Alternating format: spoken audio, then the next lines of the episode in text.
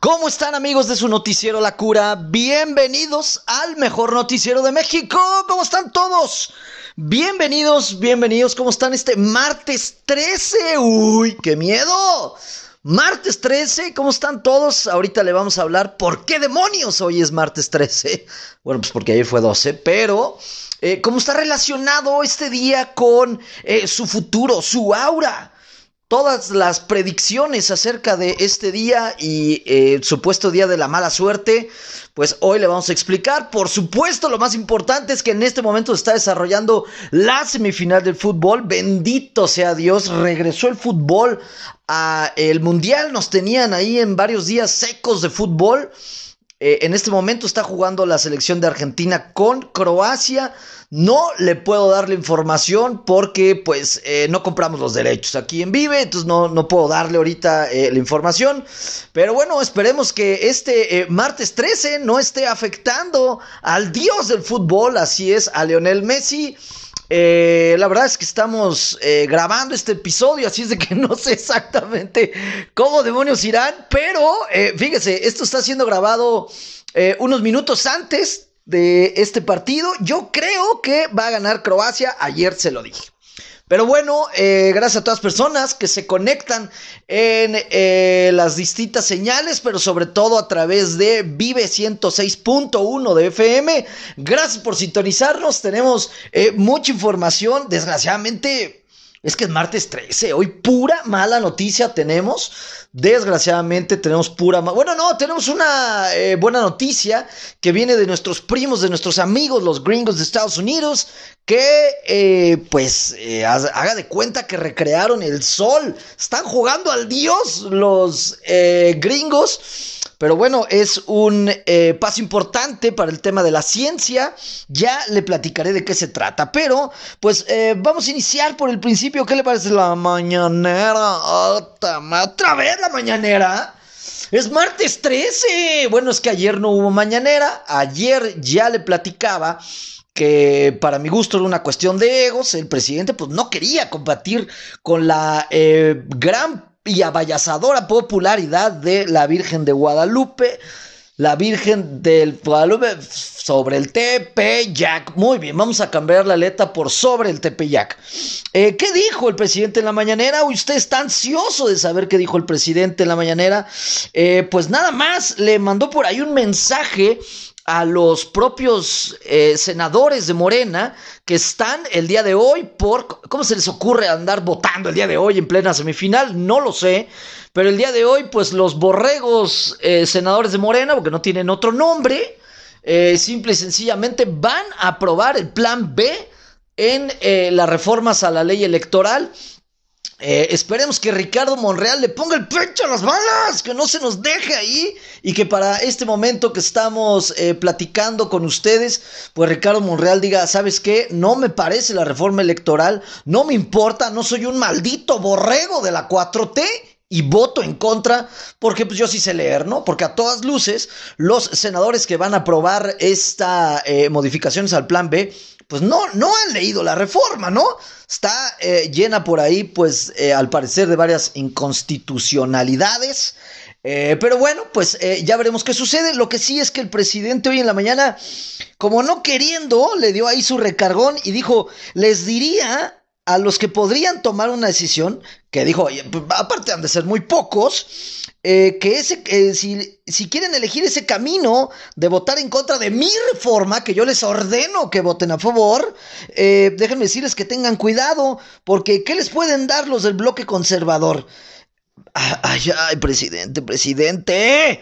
O sea, ahora resulta que si un diputado de Morena vota en contra de la iniciativa, eso quiere decir que ya es parte del bloque conservador. O sea, no puede haber alguien de Morena que diga, pues no la voy a votar porque pues veo que hay cosas que no me gustan, pero eso no me hace que inmediatamente me vuelva de bloque conservador.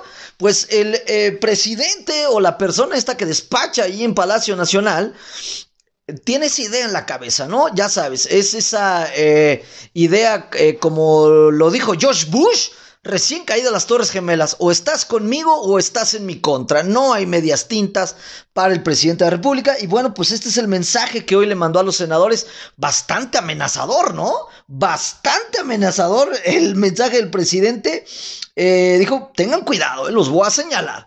Donde no hagan lo que yo les pedí, malditos borregos los voy a hacer barbacoa. Prácticamente se fue el mensaje del presidente, muy a la cura, aquí se los desmenuzamos. Por supuesto, es martes y eh, estaba en la conferencia de prensa. Porque acuérdense que es martes de la Jalú. Es martes de la Jalú. Estuvo por ahí el, eh, su secretario Hugo López Gatel. Eh, oye, ojo con lo que está pasando, ¿eh? Ojo a todas las personas que ya están preparando el Guadalupe Reyes, que ahorita están reunidos eh, para ver el partido de fútbol, que ya están planeando la posada, la despedida de los amigos, la posada de Godín, eh, Navidad y Año Nuevo. Ojo con la que acaba de anunciar el subsecretario López Gatel. Ya sé que les he dicho que no le hagan caso, pero a veces, a veces sí hay que hacerle caso y creo que esta es una de ellas. Bueno, pues hoy informó que México acumula seis semanas de aumento en los casos de COVID. Seis semanas de aumento en los casos de COVID. Y ojo, esto refuerza eh, lo que vimos el día de ayer en el estado de eh, Nuevo León, allá de mi amigo Samuel García, le mando un abrazo, ¿no? Eh, lo que eh, reveló el eh, gobierno de Nuevo León, pues que regresa el uso de cubrebocas obligatorio en los lugares cerrados. Estos, ¿qué significa lugares cerrados? Lo explicaron, ¿no? Era Samuel García, ¿no? Tenía que explicarlo. Dijo que se considera un lugar cerrado, todo lugar que tenga techo y paredes, ¿no? Pues a lo mejor si usted está en un lugar que tiene techo y ventanas, pues a lo mejor no, pero bueno, cualquier lugar cerrado regresa Nuevo León al uso obligatorio de cubrebocas.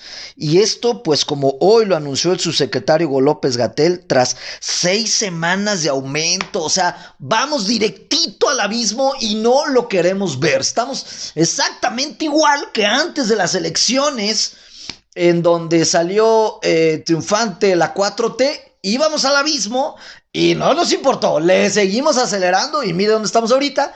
Bueno, pues eso está pasando con el aumento de COVID. No se reúna, si se reúna, reúnanse pocos, pónganse el maldito cubrebocas, aunque aquí todavía no es obligatorio. Si usted es fan de la cura, yo le obligo a que se lo ponga, porque eh, pues si no, y fíjese cómo tengo una bola de cristal, ya estaremos hablando por ahí de Reyes que se cancela la eh, rosca de reyes con la abuelita y las tías, ¿no? Porque es como una tradición ya de abuelita y de tía, ¿no? O sea, es como de viejita, de viejita panista, así de, vamos a reunirnos a la rosca de reyes. Bueno, no va a haber rosca de reyes si no nos ponemos el bozal, porque lo está diciendo el subsecretario López Gatel, seis semanas de aumento de COVID y Samuel Responsable García, gobernador de Nuevo León eh, acaban de decretar el uso obligatorio de cubrebocas, ¿no? Y ayer, y ayer, concierto del Pat Pony, eh, eh, 10 millones de peregrinos en la Basílica de Guadalupe hacinados, tosiéndose unos a otros, ¿no? Bueno, esperemos que ahí haya habido, este, pues, cierta magia de la Virgen y pues eso haya impedido que se hayan contagiado esos 10 millones de mexicanos, pero sin duda son focos, ¿no? Ni modo, ni modo, este, pues regresa el maldito y perro COVID, esperemos, está en nuestras manos detenerlo, gel, cubrebocas, doña, no se pegue al de delante de la fila, este, y bueno, pues vamos, vamos respetando todo lo que ya sabemos, ¿no? A partir de ahorita, si hay un aumento de COVID, y, me duele decirlo porque eso me, lleva al lado oscuro, pues no es responsabilidad del gobierno, ¿no? ¿Por qué? Pues el gobierno no te sentó ahí junto a 10 millones de peregrinos a fuerzas a toserse uno contra otro, ¿verdad? Fue voluntario, así es que bueno, está en nuestras manos, eh, se lo dije, ¿eh? yo se lo estoy advirtiendo. Bueno, ¿qué otra información le tenemos? Ah, por supuesto, por supuesto. Noticias locales. ¿Qué otra noticia local puedo decir que ciudad tomada? Otra vez. Otra vez, municipio de Morelia, en verdad. Y ahora quién, pues lo mismos de siempre. están bloqueando los de la CENTE, la Secretaría de Finanzas, eh, ¿qué quieren? Pues lo mismo de hace 40 años, ¿no? Que les paguen los bonos atrasados del sindicato, de sindicalizados, del gobierno, de la... Pero eh, a lo que a nosotros no nos importa su lucha, lo que nos importa es que no podemos circular por la avenida Ventura Puente. Ahí está la Secretaría de Finanzas y ahí están eh, pues tomando la calle, ¿no? Si, si usted es usuario de las combis que circulan por ahí, del eh, camión que pasa ahí por Ventura Puente, pues tome sus precauciones. Si usted quería ir a hacer un pago allá a la Secretaría de Finanzas, oye, ¿se valdrá que si me para un policía y me dice, oye, ¿por qué no traes tus placas nuevas? Le puedo decir, oye, pues sí, sí las quería, güey, nomás que ya viste que pues, está cerrado Secretaría de Finanzas, no pude ir a pagar y el poli diga, ah, ok, soy comprensivo de la situación, joven, siga su camino. No lo creo, pero debería de ser así. Bueno, no circule por la aventura puente si no quiere hacer corajes como yo. ¿Sale? Eh, bueno, ¿qué otra información le teníamos? Ya le hablaba yo de, eh, pues este eh, martes 13 en donde, ah, claro. Ok, ok, ok. Ya que estamos en la sección de información local, fíjese lo que está bastante bueno. Esto me lo acaban de mandar eh, ahorita. Eh, fíjese que los vecinos de Siervo de la Nación, que están en la avenida Siervo, eh, Siervo de la Nación, le hicieron un pastel al distribuidor vial. Ahí están festejando con pastel, con globo y con serpentinas que han pasado 20, o sea, hoy se cumplen 25 meses de las obras del paso a desnivel de ahí de la Nación. Esta iniciativa fue de todos los vecinos de pues, aledaños ahí a las obras y de alguna manera buscan llamar la atención del municipio de Morelia o de Alphonse Sound, que él es, pues, él es ahí, ¿no? Él, es ahí el, el director, jefe, presidente, este del municipio de Morelia, ya tienen 25 meses el paso del nivel de cielo de la nación y los vecinos le llevaron pastel, le llevaron eh, globos, le llevaron serpentinas, lo cual me parece una genialidad. Eh, felicidades a los vecinos de ahí de Siervo de la Nación. Y por otro lado, pues sí, digo, es una manera de burlarse y decirle al gobierno, oye, después de 25 malditos meses no has podido acabar un pasillo a desnivel de, de, o sea, una obrita, señores, esto es una obrita, no están construyendo, eh, no sé, una eh, cortina para una represa, no se está haciendo eh, un metro, exacta, que digas, oye, le da la vuelta a Morelia, no, o sea, es un pasillo a desnivel, 25 meses de construcción, Dios mío, ¿qué es esto? ¿En dónde vivimos? ¿En Nicaragua? ¿En Venezuela? Digo, porque si viviéramos en Dinamarca o en Holanda lo hubieran acabado en tres meses, ¿no? ¿Qué? ¿Por qué demonios? Eh, nunca me... Tuvimos aquí unos problemas técnicos. Eh, no me explico. No me explico por qué sigue sucediendo esto en México, ¿no? O sea, ¿por qué? ¿En qué momento vamos a decir, no, pues la neta, los mexicanos, pues no, es que no sabemos construir y nosotros nos llevamos malas obras? Claro que sabemos construirlo, pero eh, pues a todas luces detrás de esto hay corrupción, hay ineptitud, hay pues un sinfín de, eh, de cuestiones que no permiten que después de 25 meses, que es un montón de tiempo, esté terminado un paso vehicular ahí de ¿Qué, ¿Cuánto me irá? ¿100, 150 metros de largo? No más. Bueno, pues eh, pobres de los vecinos siervo de la nación, pero por otro lado, qué buena puntada, ¿no? Sí, eh, lograron el efecto de llamar la atención de los medios de comunicación, por lo menos de los medios serios como el noticiero La Cura. A ver si un día hacemos el noticiero desde ahí, desde Siervo de la Nación, ¿no? Desde el puente.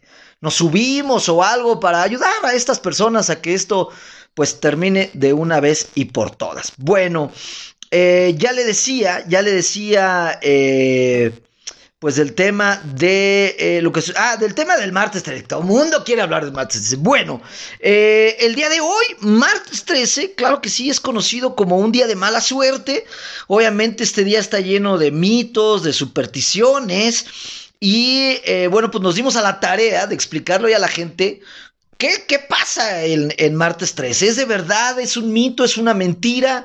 pero bueno, pues hay un sinfín de de hechos alrededor del de eh, martes 13. Hay gente que dice que es de la buena suerte. La eh, mayoría es de la mala suerte. Por si usted no ha tenido la atención, eh, ahora que se sube un elevador de un edificio medio alto, ¿no? Que aquí en Morelia pues tenemos como dos nada más.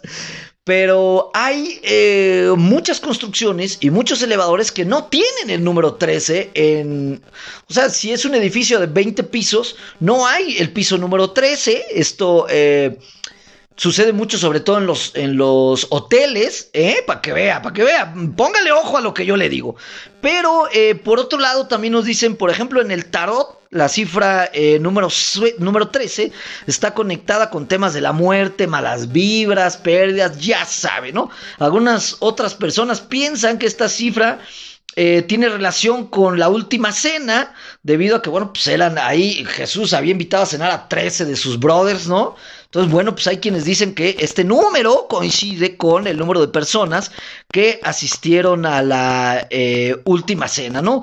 También hay otras personas eh, que aseguran que el día de hoy, el martes 13, está relacionado con la mala suerte porque eh, la torre de Babel fue destruida un martes 13. Este, aquí sí tengo mis dudas, ¿no?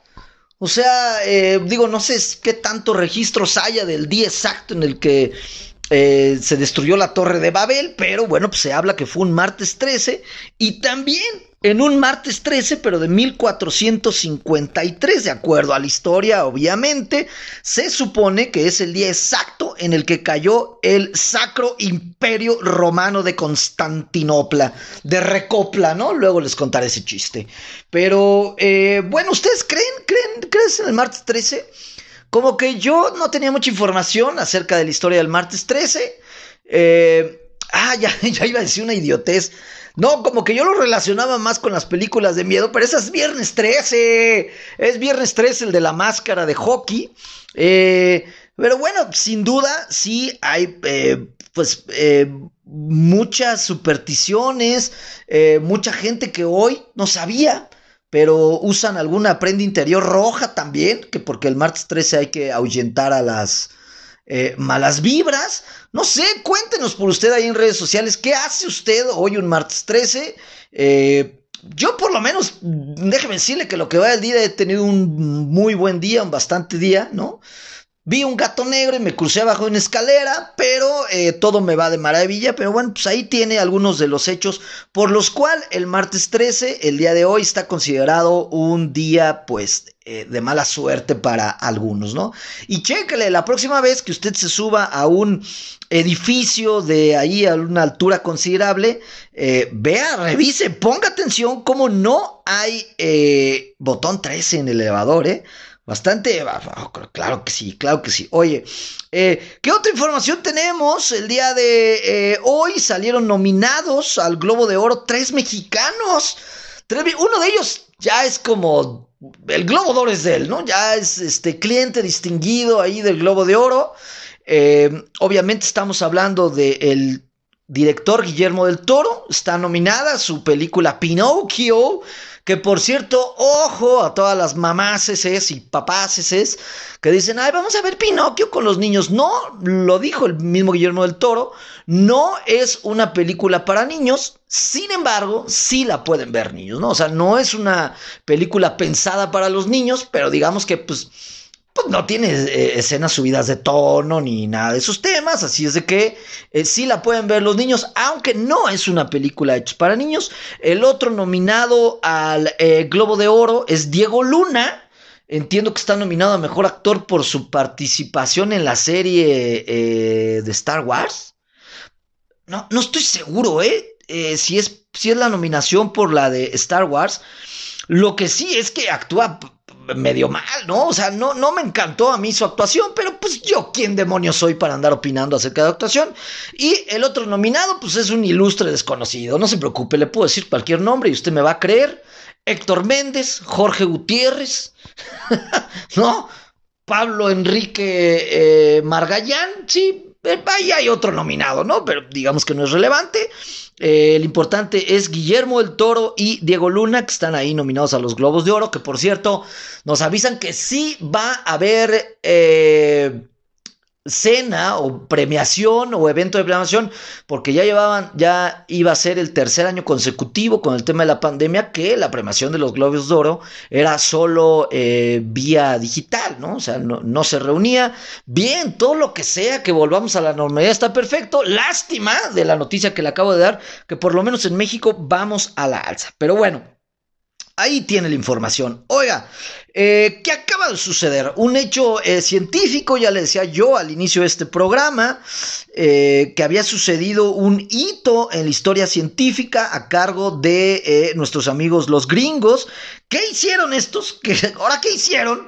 Bueno, pues déjame decirle que el gobierno de Estados Unidos confirmó que sus científicos lograron una fusión nuclear con ganancia neta de energía sé que usted tiene ahorita la misma cara que yo, pero eso es lo que anunciaron, que confirmaron sus científicos que lograron una fusión nuclear con ganancia neta energética, lo que posibilita la producción menos costosa de energía limpia. Y usted dice, Manuel, ¿qué diantres me acabas de decir? No se preocupe, ahorita se lo desmenuzo eh, muy a la cura. Básicamente, una, eh, reacción una reacción de fusión nuclear con ganancia neta de energía quiere decir que se produce más energía de la empleada en el proceso.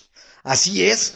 O sea, si usted emplea en el proceso de crear energía, no lo sé, voy a decir algún idiotez, pero para que usted me entienda, ¿no? 5 megatones, bueno, pues esta fusión eh, generó 6 megatones, es decir, un megatón más que la energía que se necesitó para crear esa propia energía. Eso, eh, digamos, de una manera bastante, bastante terrenal, bastante coloquial, quiere decir reacción de fusión nuclear con ganancia neta de energía. Es eh, que se produce más energía de la empleada en el proceso. Esto ha sido calificado como un día importante para la ciencia. Eh, ¿Cómo sucedió esto? Bueno, pues se explicó que esta hazaña se consiguió cuando los científicos dirigieron 192 láseres, sí, como los de las guerras de las galaxias, exactamente, contra un objetivo del tamaño de una palomita de maíz. O sea, en un objetivo muy pequeñito, ahí concentraron 192 láseres, lo que generó eh, unos 3 millones de grados Celsius. En algunos momentos incluso superaba eh, la superficie del Sol Qué locos estos cuates, ¿no? ¿No les da miedo que ahí les ha explotado y se les saliera de control? Pues al parecer no, y esto es eh, pues un hito, un hecho histórico en la ciencia, lo cual nos va a permitir, eh, pues en algunos años, obviamente, poder generar grandes cantidades de energía con eh, mucho menos uso de energía eh, usted dirá, Manuel, estás hablando de una estupidez súper contradictoria, pero mire, se lo voy a poner bien coloquial. Por ejemplo, para generar eh, energía de vapor, pues requería eh, quemar antes el carbón, que ese es otro tipo de energía. Y bueno, pues ahora lo que vamos, lo que va a poder suceder con esta fusión es que vamos a poder crear energía mucho más limpio, con menos energía, valga la redundancia. Usted no me entendió, no se preocupe, quédese con la idea de que lo que hoy acaban de hacer los científicos de Estados Unidos es un avance monumental para eh, la vida en la Tierra y un avance, pues, eh, sin duda histórico, ¿no? Felicidades ahí a los científicos de los Estados Unidos. Bueno, eh, no sé si seguirle hablando o ya terminar el programa, porque estoy muy nervioso, estoy muy nervioso, estoy viendo que ya está empezando el partido. Eh, como ya le había dicho, bueno, pues para ahorita que usted me está escuchando, ya va a la mitad del partido. Eh, pero bueno, oiga, ya nada más por último, déjeme decirle que eh, comienza la temporada invernal. Bueno, ya nos habían dicho que había iniciado la temporada invernal, pero la verdad es que la temporada invernal empieza cuando usted empieza a sentir los fríos. hay una masa, una nube polar que viene hacia el Ecuador, viene hacia el centro de eh, nuestro planeta Tierra. Ya en algunos eh, países europeos, en algunos países asiáticos, por supuesto en muchas ciudades de Estados Unidos han comenzado las nevadas, lo cual quiere decir que ahora sí van a empezar los fríos, para que vaya usted sacando su colcha del tigre, ¿no? ¿Cómo, cómo se llamaban estas colchas? No me acuerdo, pero el año pasado hablamos de estas eh, importantes colchas del tigre. Váyala sacando porque se acerca el frío. Si ustedes ya de la tercera edad, pues váyase poniendo los guantes porque ahí viene la artritis. Bueno, ya nos vamos, ya nos vamos, señores. Gracias por escucharnos. Yo lo espero el día de mañana en el mejor noticiero de México, Noticiero La Cura, a la 1.30 en punto. Estamos todos los días de 1 y media a 2 de la tarde a través de la mejor estación, Vive 106. FM. Nos vemos el día de mañana. ¡Chao!